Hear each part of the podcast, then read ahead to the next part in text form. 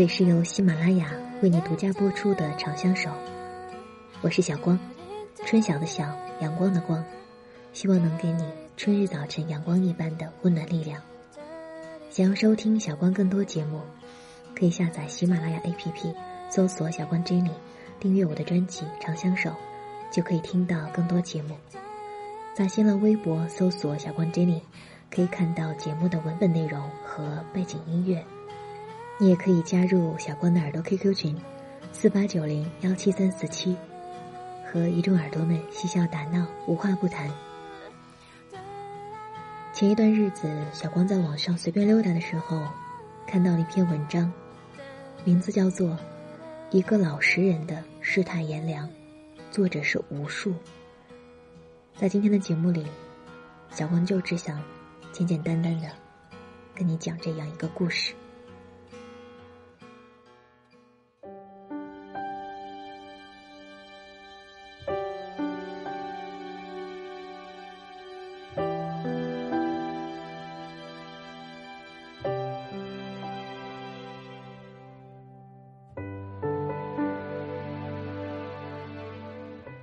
父亲去世三年后，你来到了我家。同父亲相比，你平凡的实在是乏善可陈。可是，五十岁的母亲需要一个老伴儿，而一个五十岁的老人，对另一半的要求也务实本真很多。只要人好就行。而你具备这个最基本的条件，你是远近闻名的好人。具体的说，你是一个老实人。和我母亲第一次见面那天，你很难堪，因为你深知自己各方面都没有优势，房子小，工资少，不过是一个普通的退休工人，而且刚刚结婚的儿子一家还需要你的帮衬。说实话，母亲也只是为了给介绍人一个面子。才决定去见你的，而最终让母亲对你产生好感的原因，是你的那手好厨艺。见面后，你说：“老李，我知道你条件好，啥也不缺，所以 没什么送你的。嗯，不管怎样，咱认识一场，你中午就在我家吃口便饭吧。”你的诚恳。让母亲不忍拒绝，他留了下来。你没让他伸一下手，然后就做了四菜一汤，让母亲吃的不忍释筷。临走时，你对我母亲说：“以后要是想吃了就来，我家虽不宽裕，但给你招待个南瓜，还是一点都不费力气的。”后来。母亲陆续又看了几个老头儿，可是，虽然哪一个看上去条件都比你要好，但最终，母亲还是选择了你。理由，其实算得上自私。他服从并照顾了父亲大半辈子，他想做一回被照顾的对象。就这样，你和我母亲。住在了一起。那天，你母亲，外加我，还有你儿子一家三口，一起吃了一顿饭。我特意将这顿饭安排在富丽堂皇的五星级酒店里。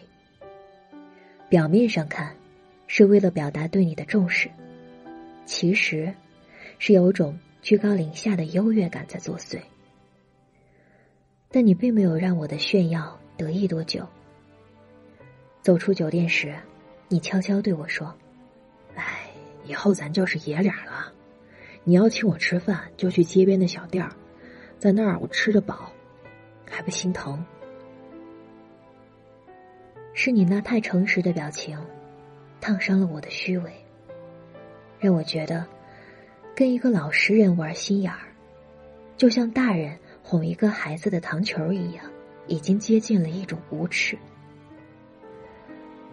你把我母亲照顾的很好，她每次见我都嚷嚷要减肥，那语气是幸福的。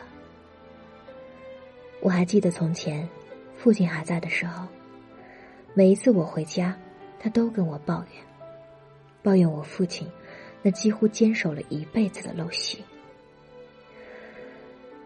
你做的饭的确好吃，我在吃了几次之后，对妻子所做的饭颇有几分不满。一次和你们一起吃饭时，我忍不住对妻子说：“下次图书做饭时，你在边上学着点儿。”妻子表情中，并没有虚心好学的成分，反而有几分愠怒。你赶紧出来解围，你说：“嗨，我这辈子啥都做不好，就长了点吃的本事。你们可都是做大事儿的人，千万别跟我学。要是馋了就回来，随时回来。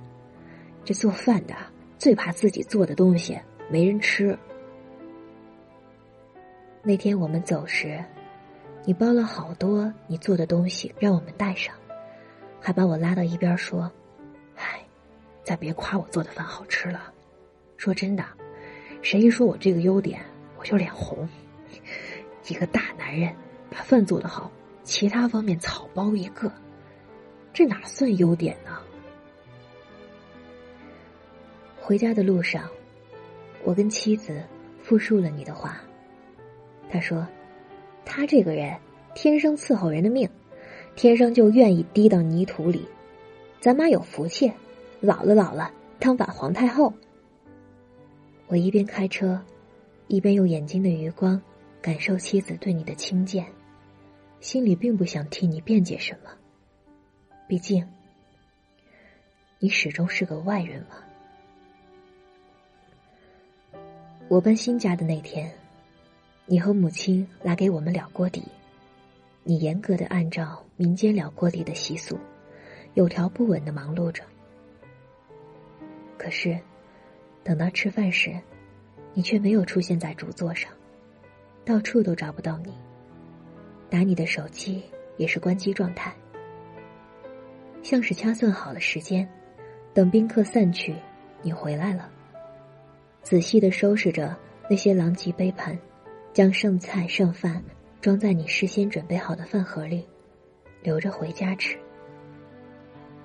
母亲不希望你这么做，觉得委屈了你。你小声对他嘀咕：“晚上我给你新做，这些我吃。”母亲说：“干嘛天天吃剩菜剩饭呢？你知不知道我见你这样，心里特难受。”哎，你千万别难受，让我看着这么浪费。我心里才不舒服呢，孩子的钱都是辛苦换来的，咱帮不了孩子，那就尽量帮他省点儿。你的话，让母亲心疼了很久，然后她决定告诉我。听着母亲在电话里替你说好话，我内心的感受很复杂，同时，也为自己的这份复杂感到惭愧。渐渐的，对你的好感越来越浓。有时候，甚至有一些依赖。你总是无声的为我们做很多事：换掉家里的坏水龙头，每天接送孩子上幼儿园。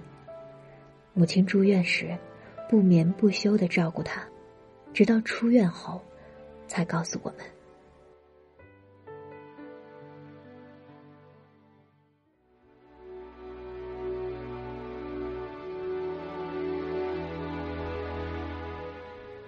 只是没有想到有一天，你也会病倒，而且病得那样严重。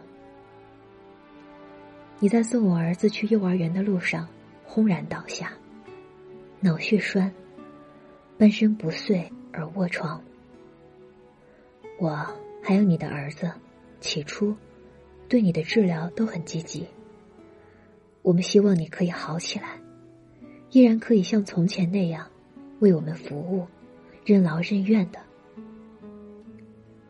可是，你再也没有站起来。原先只会微笑的你，变得无比脆弱，总是流眼泪。我母亲照顾你，你哭；你儿子给你削水果，你哭；我们推着轮椅带你去郊游，你哭；多次住院，看着钱如流水般的被花掉，你还是哭。终于有一天，你用剃须刀片朝着自己的手腕狠狠的切了下去。抢救了五个小时，你才从死亡线上挣扎着回来，很疲惫，也很绝望。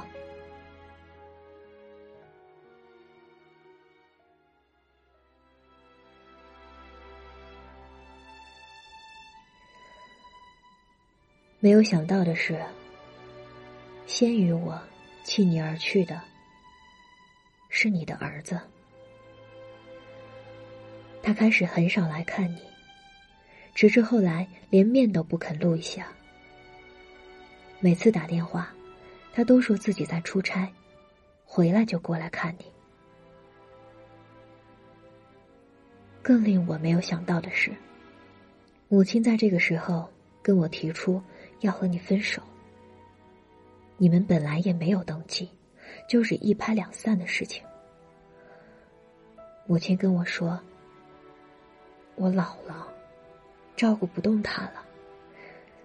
妈帮不上你什么忙，但也不能捡个残爹回来，做你的拖累呀。这就是冰冷的现实。我不想让母亲去做这个恶人，于是，我狠狠心，决定由我来说出分手的话。我对躺在医院里的你说：“图说，我妈病了。”你的眼泪又是夺眶而出。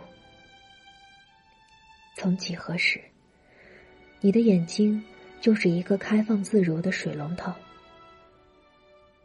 我尽量做到不为之所动。你知道，我妈也一把年纪了，这些日子她是怎么对你的？你也是看见了，你继续流着眼泪点头。图说：“我们都得上班，我妈身体又不好，你看能不能这样？出院后你就回你自己的家，我帮你请个保姆，当然，钱由我来出，我也会经常去看你。”话说到这里时，你不再哭了，你频繁的点头。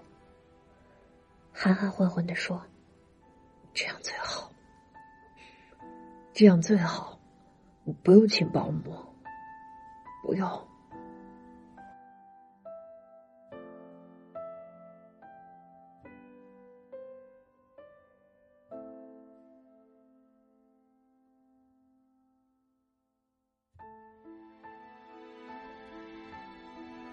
走出病房，我在医院的院子里。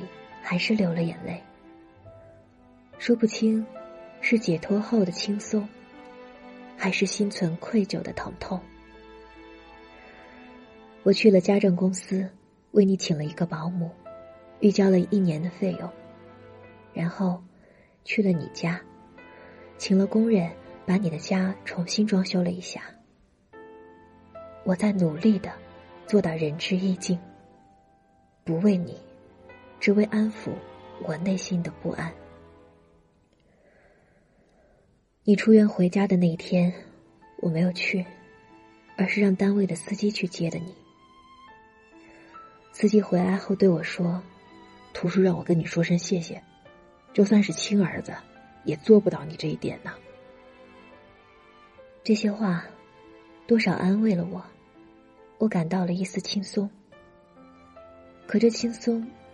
并没有持续的太久。你不在的那个春节，过得有些凄凉。再也没有一个人甘愿扎在厨房里变着花样的给我们做吃的。我们坐在五星级酒店里吃年夜饭，却再也吃不出浓浓的年味儿。儿子在回家的路上说：“我想吃爷爷做的饭。”妻子用眼睛示意儿子不要再说话，可是儿子反而闹得更凶。你们为什么不让爷爷回家过年？你们都是坏人！妻子狠狠的给了儿子一个耳光，可是那耳光却像打在我的脸上，脸生生的疼。儿子的一句话，让我们曾经自以为的所有心安，都土崩瓦解了。我从后视镜里看到母亲的眼睛，也红红的。可想而知，那是一个多么不愉快的大年三十儿。我无比怀念去年你还在我们家的那个年。一个家的幸福温馨，总是建立在有一个人默默无闻的付出，甘当配角的基础上。今年，配角不在了，我才知道，戏很难看，极为无聊。不知道在这个夜晚，兔说：“你跟谁一起过？又是否会想起我们？会不会为我们的无情，心生悲凉？”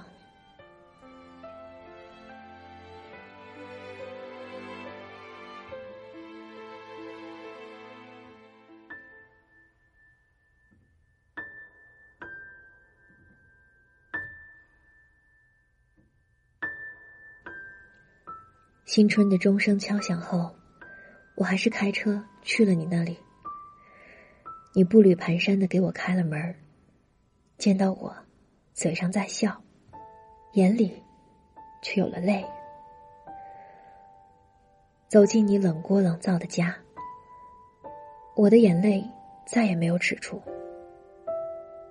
我拿起电话打给你的儿子，大骂一通之后，开始给你包饺子。保姆回家过年了，给你的床头预备了足够吃到正月十五的点心。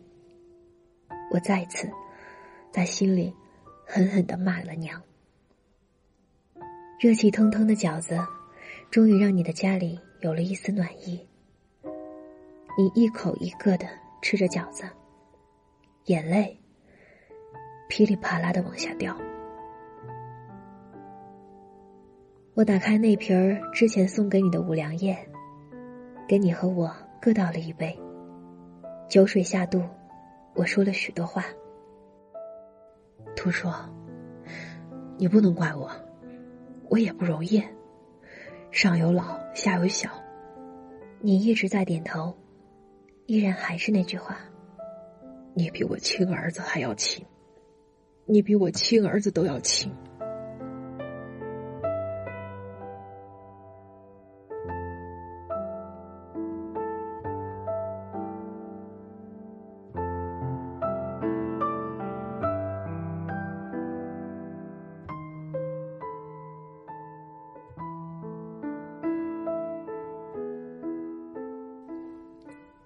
我在初一的凌晨，摇摇晃晃的离开你的家，喝了酒，只好把车停在你的楼下，一个人走在冷清的大街上，满目凄凉。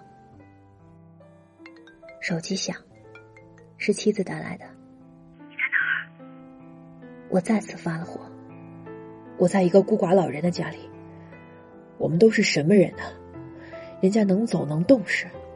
咱利用人家，人家现在动不了了，咱把人家送回去。咱良心都让狗吃了，还人模狗样的仁义道德，我呸！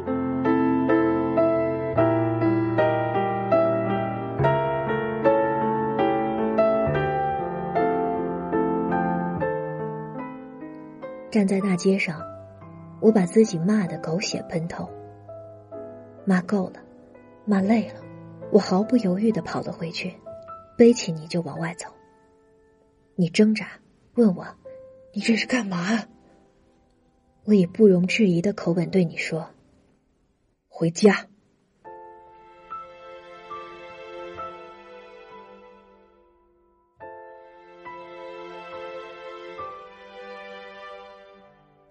你回来了。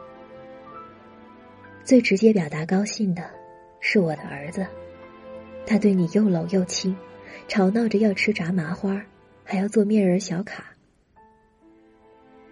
妻子把我拉到小屋，问我：“你疯了？他儿子都不管他，你把他接回来干嘛？”我不再发火，心平气和的对他说：“他儿子做的不对，那是他的事，不应该成为咱放弃图书的原因。我不能要求你把他当成亲公公，可是，如果你爱我，如果你在乎我，就把他当家人，因为在我心里。”他就是家人，就是亲人。放弃他，很容易。但是我过不了我自己心里这道坎儿。我想活得心安一点儿，就这么简单。同样的话，说给母亲听时，她泪如雨下，紧紧的握着我的手说：“儿子，妈没想到你这么有情有义。”我说。妈，放心吧。话说的难听一点儿，就算有一天你走在图书的前面，我也会为他养老送终。再说白一点儿，以我现在的收入，养个图书还费劲儿吗？多个亲人，有什么不好呢？不一会儿，我的儿子进来了，进来就求我：“爸爸，别再把爷爷送走了。”以后我照顾他，以后你老了，我也照顾你。我把儿子搂在怀里，心里一阵阵惊悸。还好，还好没有明白的太晚，还好没在孩子心目中留下一个不孝之子的印象。爷爷嘛，就是用来疼的，怎么能是用来送走的呢？我含泪跟儿子开了句玩笑，给他吃下了定心丸。你渐渐的安静下来，不再哭了。每天都坐在轮椅上做些力所能及的事情，而我对你很挑剔。图说：“今天这套衣服穿的有点不帅啊，稍微有点配不上我妈。”图说。几天没擦地板了，不是我说你越来越懒了啊！我没大没小的跟你开玩笑，你乐得合不拢嘴。一天，你把我叫到你的房间，从被子下面拿出一个存折。你说：“这钱给你，我知道，为我治病你花了很多钱，这点钱根本不够。”而且给你钱也没有让你管我老的意思，就是图书一点心意。我说：“图书，你不用说了，我收下。”你如释重负的舒了一口气，拿着这张存折，我找到了你的儿子，把存折的密码告诉了他。我对他说：“这是图书给你的。”他知道你过得不容易，我没别的意思，就希望你隔三差五的去看看他，不要等到他哪一天没了，你再想看，到时候你只能在梦里折磨自己。还有，我这次找你也是来告诉你，放心吧，图书的了，我来养。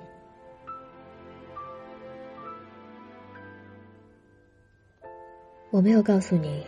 那些钱的去向，我知道，接受可能会让你更好过一些。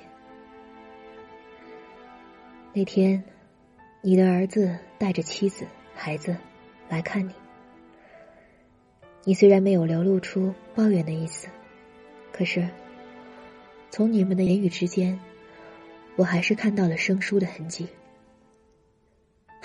说实话。我的内心居然充满了一点儿小小的得意。轻生的又怎样？人与人之间只有关爱，才可以亲近。就像我和你，现在可以开各种玩笑，也可以托付各种心事儿，这些，岂能用得失来衡量？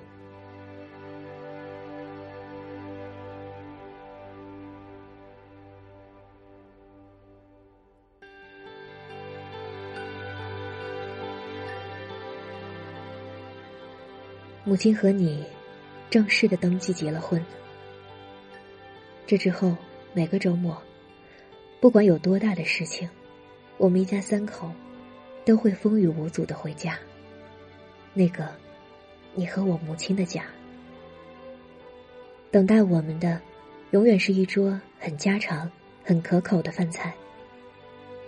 你居然能做饭了，虽然是在轮椅上，这在别人看来。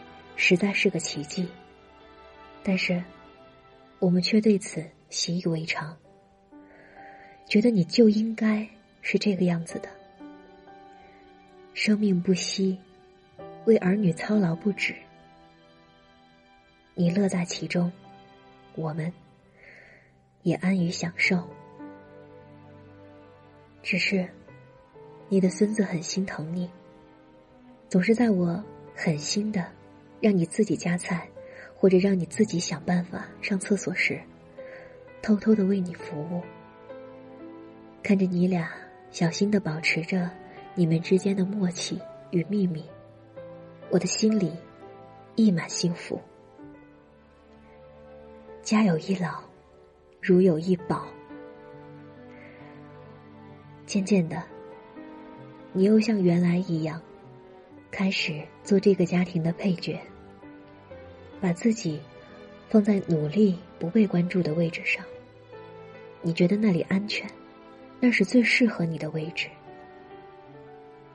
我也不再同你客气，有时甚至会命令你做一些家务，比如在你有些慵懒的时候。我知道，我必须用这种方式，尽量延缓你的衰老，延迟你。完全失去行动能力的速度，因为有你在，家才在。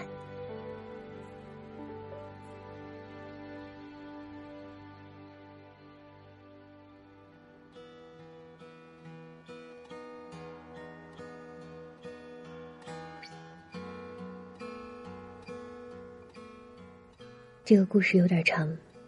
但是，很打动我。就像在节目开头说的那样，我今天在这一次的节目中，我就是简单的想和你讲一个故事。那就这样吧。我是小光，春晓的晓，阳光的光。我们下期节目再会。